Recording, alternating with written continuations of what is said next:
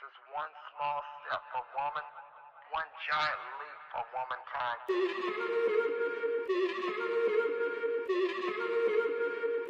I'd rather be alone tonight. You could say I love you through the phone tonight. Really don't Hola, hola amigos, bienvenidos a un nuevo episodio de Música en la Movie. Soy Mónica Castillo y en esta ocasión estaremos hablando acerca de una película que rompe barreras contándonos la historia de una mujer magnífica como lo es Katherine Jackson, Johnson, en quien se basó esta película. Y bueno, les estaré contando esta fascinante historia que lleva a romper muchísimos esquemas, paradigmas y a otro nivel mucho más alto del empoderamiento femenino, pero sobre todo de la ruptura de estructuras que hasta entonces eran bastante corrosivas y dañinas para la humanidad. Bienvenidos.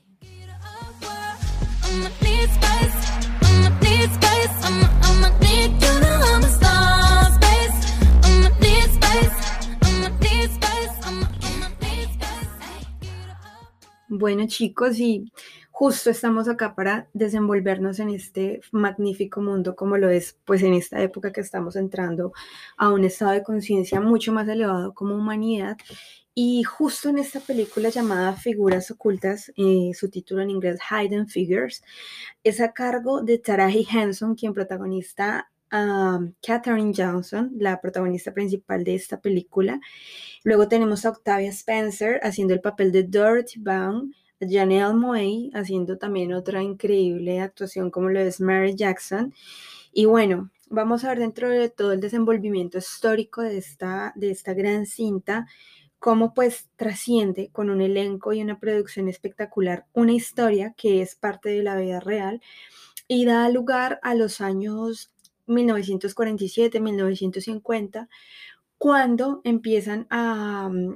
como incluirse mujeres dentro de las misiones em, pues académicas de mucha más especialización. Recordemos que en esta época era muy difícil que una mujer siquiera, siquiera tuviese acceso a la educación superior y más si estamos hablando de mujeres pues de raza negra, afrodescendientes como lo son estas tres figuras principales de la película. Y bueno, nos encontramos en una historia en realidad preciosa desde su realización con su director y bueno, con uno de los actores principales como lo es Kevin Costner haciendo el papel de Ali Harrison, al fantástico Jim Parsons, muy recordado por esta serie llamada Big Bang Theory, haciendo el papel de Paul Sanford y a la maravillosa Kristen Dunst, que también representa un papel importante dentro de la cinta como lo es Vivian Mitchell. Encontramos pues justo cómo se justificaban en aquella época acontecimientos que pues para la humanidad no tienen sentido, pero para la humanidad de esa época que tenía una mentalidad mucho más cerrada y sesgada mucho por esquemas autoimpuestos, por, por segregaciones y ideas muy vacías en realidad, em, pues nos llevan justo a repensar cómo la vida y decimos como, wow, pero ¿cómo era posible que esto pasara? Y sí, sí ocurría. En realidad, el dato de la historia inicial nos muestra una mm, Norteamérica, esto sucede en el estado de Virginia, en Estados Unidos, en los años 1950 más o menos, cuando la NASA decide empezar a realizar un esquema para hacer un lanzamiento espacial por primera vez de una persona a la Luna, pues los rusos en esa época de posguerra, recordemos en la historia tenemos los contextos de Oriente y Occidente o comunistas capitalistas, estamos en un estado a nivel mundial de posguerra, en un estado donde hay mucha competitividad entre Oriente y Occidente, más que todo dentro de las dos potencias que en ese entonces regía el mundo, que era Rusia versus Estados Unidos. Y bueno, los rusos hacen un lanzamiento de un cohete al espacio con un can, con un animal, con un perro. Y los gringos dicen como, bueno, en realidad tenemos que ponernos las pilas, ¿cómo va a ser que esta gente va a estar lanzando cosas al espacio y nosotros aún no? Entonces se empieza como en esta labor.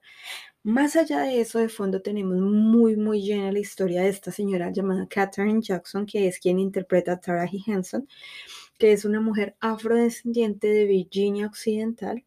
En ese entonces aún estábamos también en Estados Unidos en esa época de segregación racial, donde se dividían los estados por el lado donde estaban los blancos y el lado donde estaban los negros. Entonces esta mujer resulta ser una matemática espectacular, sus inicios de vida son bastante interesantes y vamos a ver como toda la realización de lo que ocurre dentro de, dentro de su desarrollo desde que era niña. Su padre era maestro, era una persona pues que siempre como que estuvo muy al tanto de la educación de sus hijos, no metiéndoles como esta mentalidad es que nosotros somos morenos, sino por eso podemos hacer, sino muy al contrario, como apoyándolos en sus sueños. Ella se inspira en su figura paterna para darse cuenta de que sus habilidades matemáticas iban mucho más allá de lo que el común eh, le sucedía. Pues ella a la edad de 10 años ya estaba casi que preparada para terminar su secundaria y empezar estudios universitarios, es decir, era una mente bastante avanzada para el resto de los niños de su edad. Luego empieza como interesante, a interesarse muchísimo más de fondo en todas las artes matemáticas, humanísticas, enamorándose porque ella dice en su historia que ella como que cuenta los escalones, contaba los pasos a la iglesia, contaba los minutos que se demoraba la misa, etcétera, etcétera. Y decía como que esto en realidad me llena, me divierte mucho y es así como ella empieza a envolverse en todo este mundo. Más adelante ya se le permitía a algunas mujeres hacer unos estudios, entonces ella decide adentrarse en el mundo de la academia y empieza a estudiar, no podía estudiar ingeniería, que era lo que yo quería en principio, entonces empieza a estudiar como profesora. Tiene sus cursos, hace su, su, sus, sus estudios académicos para ser docente, dictó clases por varios años y al paso del tiempo tuvo un matrimonio, se conoce con una persona y recordemos que en esa época la mujer, eh, pues si estaba casada, se le prohibía trabajar. Hoy en día, gracias a Dios, esos son segmentos ya muy retros que ya quedaron obsoletos, al menos en muchas sociedades de Occidente. En Oriente, bueno, aún se mantienen y, y se está trabajando en eso con programas. Pero bueno, volviendo al tema, justo es como eso, como esa entrega que decimos, wow, pero ¿cómo era posible eso? Y bueno, acá empieza a tomar esta historia un rumbo muy bonito. Entonces, sigamos mientras tanto, los dejo con un poco de música, que es un referente para esto.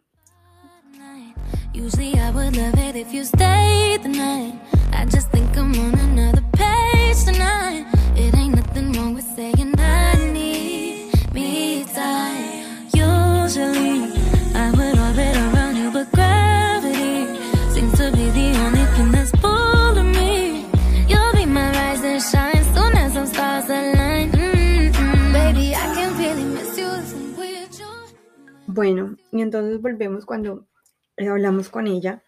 decimos que, ok, eh, lo que ocurre acá es que ella ya empieza como a interesarse en una parte muchísimo más estructural y especializada de las matemáticas y empieza pues justo en Estados Unidos como a ahondarse en toda esta idea de la computación, nace en las compañías de sistemas como lo era en ese entonces IBM, donde eran los centros de cómputo con unos servidores gigantes y las computadoras estaban preconfiguradas por mujeres. Vaya dato que nunca se contó en la historia.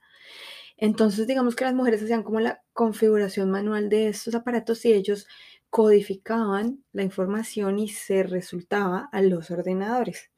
En realidad, esta mujer empieza a trabajar en el programa espacial, entra a un lugar de la NASA porque empieza, ella en ese entonces ya se había casado con otra persona, su marido anterior había fallecido de cáncer, ella se dio como dos años de brecha donde siguió trabajando fuertemente para tener a sus dos hijos que eh, dependían de ella y al tiempo conoció a un coronel que hacía parte de la Fuerza Armada de New Hampshire en los Estados Unidos y había estado al servicio de un programa aeroespacial. Es como ella llega a introducirse en este mundo cuando de repente empieza así como a involucrarse en todo el tema de las computadoras y se dan cuenta pues que esta mujer tiene una habilidad y una destreza con las matemáticas muchísimo más alta de lo que usualmente se veía. Entonces vamos a encontrar en esta data cómo uno de los directores de ese programa de los lanzamientos estaban haciendo como todo el proceso de cálculos de lanzamiento, aterrizaje, movimientos de rotación, traslación, eh, cómo se hacía todo el desenvolvimiento de una nave dentro del espacio aéreo y hasta qué límites tenían. Si nos vamos a la historia, recordemos que en esta época se firman los acuerdos entre los grupos que actualmente se conocen como el G2 y el G7, que es la división del espacio aéreo que está el ultraterrestre y otro al que solo tienen acceso las grandes potencias del mundo. Entonces justo era esta era la disputa, como no podemos transgredir las fronteras de tal zona, pues recordemos que al un, un avión o un cohete, bueno, en específico en este caso un cohete, salir de la, de la atmósfera pasa por la, el área de la estratosfera y allí ya tiene que hacer como ciertos movimientos de rotación, casi como una espiral para poder ir ascendiendo pues Fuera de esta, eh, los movimientos orbitales son distintos. Entonces, esos eran los cálculos que esta gente no daba a pie con bola y aquí es donde entra esta famosísima y gran ingeniera como lo fue Katherine Johnson. Y pues bueno, ahí se envuelve una historia muy, muy fuerte porque era como esa brecha diferencial de que además de ser mujer, era morena, o sea, segregada por dos partes y luego habían puesto una cúpula de ingenieros y hombres eh, brillantísimos, intelectuales en esa área. ¿Cómo era posible que una mujer viniera a saber cosas que ni ellos han sido capaces de calcular? Entonces era como esa dicotomía de wow, ¿qué hacemos? Sin embargo, el director de este programa, quien interpreta a Kevin Costner, que era Alan Harrison, dice como no, esta mujer es brillante, traigámosla y entonces la ponen, ella empieza a hacer sus cálculos a matemática pura y tiza en una pared y resulta que la mujer pues le atina. Entonces se envuelven en esta historia y empiezan a avanzar bastante en el programa, callándoles la boca a más de uno con todo esto que venía ocurriendo. Entonces, pues obviamente para ellos es como un wow y ahora los estaba dejando en silencio y bueno, Em, sin duda alguna vamos a tocar otros dos personajes que son súper importantes en esta cinta, como lo fue Octavia Spencer haciendo el papel de Dorothy Van Gogh, que era otra de las maestras que ayudaba a configurar todo el área de las computadoras, y Janelle Monet, que hacía Mary Jackson, que justo crea como un precedente. A continuación les voy contando de qué se trata.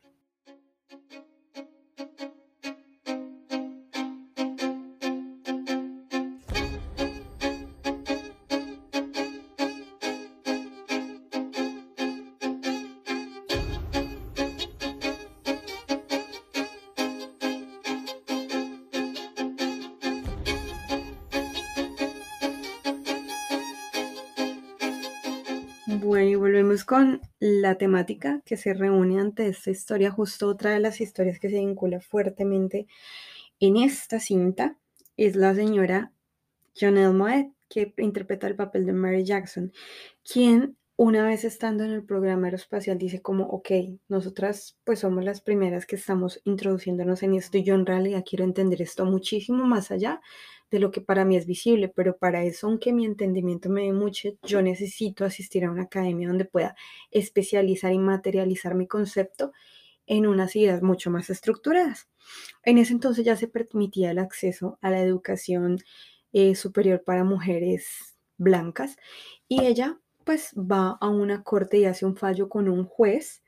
donde solicita se le permita hacer sus estudios superiores en en una secundaria de Northampton y este juez pues le dice como que cree o que justifica para usted que una mujer de color vaya a una escuela de blancos. Obviamente eso trastoca cualquier ser en esta época o al menos yo me quedo analizando eso y digo como wow, en realidad a ese nivel de segregación llegamos. Bueno, pues si lo vemos en contexto de esa época, no solo América del Norte, sino Europa Occidental, Asia y América Latina habían pues procesos de segregación bastante extensos, el apartheid y muchísimos otros, hasta la misma primavera árabe aún se sienten los estragos de eso. Pero volviendo al tema, ella hace como la, la lucha y dice como que, ok, entonces ahí sucede un discurso muy bonito como él llega y le dice, ok, haciendo una reflexión, usted está ahí donde está, es decir, usted es juez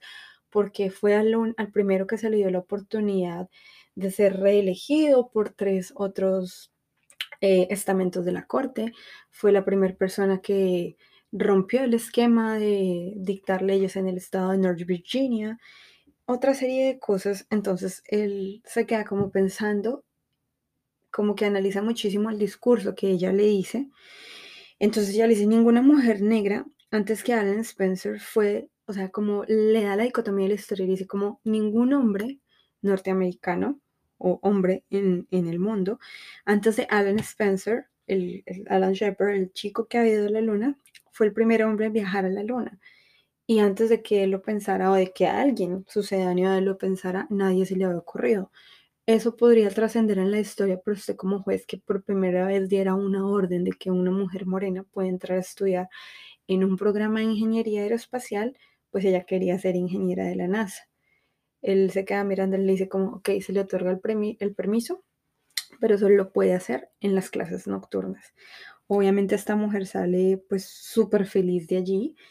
y también la historia de ella cuenta muchísimo porque eran como un tren de apoyo, tanto Katherine Jackson como Dorothy y Mary Jackson, las tres fueron como un equipo que ayudó a que toda esta historia trascendiera muchísimo en lo que fue el primer lanzamiento de un hombre, eh, en este caso norteamericano, pues al espacio exterior, es decir, fuera del globo terráqueo. Y ella decía, a la final, pues usted puede cambiar su concepto de si permite o no que una mujer entre a estudiar, pero yo nunca podré cambiar el color de mi piel. Y eso es algo que en realidad trastoca todo sistema de creencias, pues muchas de las cosas que a la vez hacemos como humanos es adoptar creencias desde nuestra propia crianza y si lo vamos a tomar a la vida diaria, es como que nosotros venimos de una matriz de estructuras donde desde que nacemos no, no existe como esa plena libertad de elegir dónde, cómo, cuándo, a qué horas, en qué o por qué no vamos a creer en algo. Y esto es justo algo que trastoca, pues vemos sociedades completamente eh, configuradas en estamentos muy vacíos, en, en ideas muy sucedáneas que poco fundamento tienen y que justo hoy en día se están quebrando por su propio peso, pues no soportan una realidad como la que existe ahora, porque al final del día todos somos humanos. Da igual si aquel es moreno, aquel es blanco, aquel es morado, este tiene un ojo verde o el otro lo tiene rosado. No es el color de nuestra piel, no es nuestra raza, no es nuestra nacionalidad, no son nuestros ideales religiosos, somos todos de una misma especie. Y es justo lo que trae esta película, más allá de la trascendencia del esquema de, del poder femenino que empieza como a romper estructuras. En, en lo femenino, sin duda alguna, hay una presencia de liderazgo desde el amor muy interesante que por décadas, por siglos fue eh, distorsionado, segregado y sometido. Hoy en día eso se está aún trabajando y moviendo. Pues esto nos lleva justo como a pensar todo eso que, que sucede y no solo en este ámbito profesional, lo podemos llevar a mil escenarios y miles de ejemplos nos sobran. Entonces, justo es esta reflexión, en realidad, acá en esta parte, cuando hablamos del tema del color, es algo que si se cae de su propio peso, no puede seguir sucediendo. Y justo con los hechos actuales que tenemos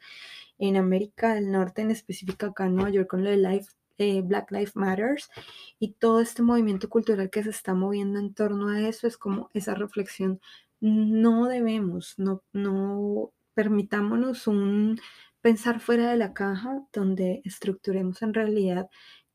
que volvamos a repensar lo que estamos creyendo y si eso en realidad tiene peso, tiene fundamento, tiene base o si en realidad solo lo adopté porque lo escuché o porque así me dijeron que era y no tengo ese talante de dudar. Porque justo el dudar y el repensar la vida el repensar lo que creemos que creemos nos va a hacer eh, ir a otro nivel de conciencia mucho más amplio.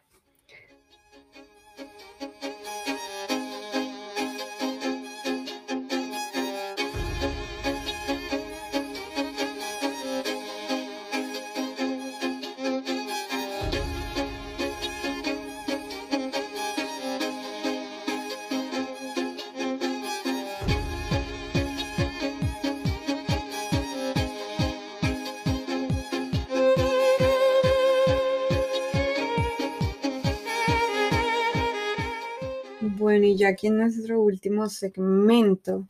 pues vamos a hablar de otros dos personajes que también hacen mucho eco dentro de esta historia, como lo es Kristen Dunst, Jim Parsons, protagonizando los papeles de Paul Stanford y Vivian Mitchell. Kristen Dunst hace el papel como de la, la chica blanca que ya lleva un rango un poco más alto dentro del desarrollo de la película.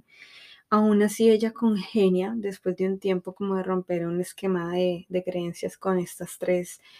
fabulosas ingenieras aeroespaciales que después obtienen el título. Em, les dice como hace unos tiempos ni siquiera se concebía el hecho de que una mujer pudiese trabajar. Agradezcan que hoy tenemos ese derecho. Entonces, bueno, pues si lo vemos para la época, sí, en realidad fue un gran logro que deja un eco pues muy fuerte. En esta época sí lo vemos en el contexto ya político y social mundial. Por el lado de los Estados Unidos estaban dos presidentes, el anterior y el que establecía en esa época, y justo Delano Roosevelt es quien establece que los derechos humanos civiles son generales y no podemos ser segregados. Allí em, se firma uno de los primeros acuerdos de derechos humanos sobre no se puede segregar por raza, color, creencia, sexo, todo lo que ya además conocemos. Sin embargo, aún se veía mucho esquema racial, es decir, Hoy en día podemos ver inclusive las diferencias salariales, eh, las preferencias en algunos sitios que no permiten ingresar. En América Latina eso aún está muy establecido, en algunas partes de Europa, de Europa también, de la misma África. Recordemos que la colonia de Sudáfrica tienen pues conquista holandesa y hay muchos sitios que uno va y aún ve como pues población muy blanca y uno dice como, wow, pero ¿cómo puede ser posible si esto era una zona que en realidad era de afrodescendientes? Pues bueno, ya veremos que si estudiamos la historia muy a fondo tendremos pues bastantes, bastantes eh, temas por hablar. Y bueno, ya entrando como en esto, es, es más que todo justo esa reflexión que da fondo y que da eco al repensar cómo en realidad muchas veces nos distanciamos de nuestros sueños no porque no seamos capaces o bueno de nuestras metas, de lo que queremos alcanzar, no porque no seamos capaces o el no sentirnos lo suficiente, sino por un ideal social preestablecido. Justo a estos días hablábamos con dos personajes que son excelentes profesionales. Una de ellas es politóloga, la otra de ellas es em, una persona muy, muy ingeniosa en el tema de los negocios y en realidad sus ecos, o sea, su fondo, ellas querían ser una pues em, artista en todo el tema del makeup artist y la otra chica quería en realidad ser bailarina, se alejaron completamente de su sueño. Esto lo vamos a ver acá con el ejemplo que nos da Katherine Johnson, de que no dejemos nunca esos, esos sueños de lado. Es decir, esta mujer rompe la historia en dos cuando se permite ser la primera ingeniera morena, años 50, impensable, en lograr algo que de no haber sido por ella, que no salió en los periódicos, que no le hicieron homenajes, que no le hicieron desfiles, eh, no lo hubiesen podido hacer. Es decir, detrás de esa gran misión de enviar un hombre a la luna por parte de toda una institución como lo es la NASA, hubo tres mujeres de las que muchísimos años después se vino a conocer. Y de no haber sido por una de ellas, pilísima en las matemáticas, con un gran don, que tuvo la valentía de asumirlo, desarrollarlo y llevarlo hasta su ideal, no matter what, sin importar qué, logró hacerse. De hecho, se mostraba que cuando este hombre, Alan Shepard, volvió a la luna, eh, hubo desfiles en la ciudad de Nueva York y le hicieron menciones, honores y todo. Solo en tres periódicos de la nación salió la historia acerca de la ingeniera que estuvo detrás de todo el cálculo de lanzamiento, orbitación, estacionaria en, en la luna. Y cuando regresan, donde iba a caer exactamente este personaje, solo en tres reportajes salió eso. Entonces, justo es como para dejar a reflexión. eh, en realidad, ¿en qué estamos pensando cuando nos segregamos unos a otros? Al final del día, todos somos humanos, todos somos muy capaces de concretar lo que nos propongamos siempre y cuando vaya en bienestar, en primer lugar propio y sucedáneo, el externo, el bienestar eh, colectivo. Entonces es eso, como creer en esa estructura. Esta cinta nos muestra una parte encarada muy oculta, por eso se dice figuras ocultas,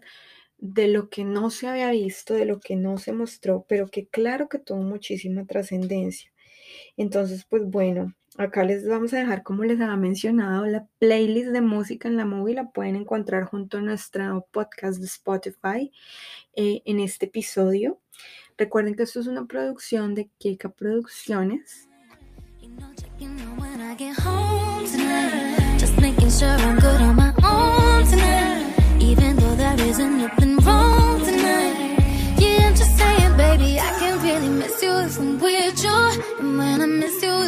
I you. Baby, you know time apart is beneficial. Like Y bueno chicos, em, síganos en nuestras redes sociales, arroba Queca Producciones, soy Mónica Castillo. Y bueno, un último dato para que nos envolvamos en todo esto es el tema musical de los años 50, es la temática que estamos tratando en estos podcasts del mes de julio. Y bueno, nos escuchamos y nos vemos em, en nuestros próximos episodios. Recuerden, soy Mónica Castillo y es siempre un gusto estar detrás de estos micrófonos para ustedes. Feliz noche.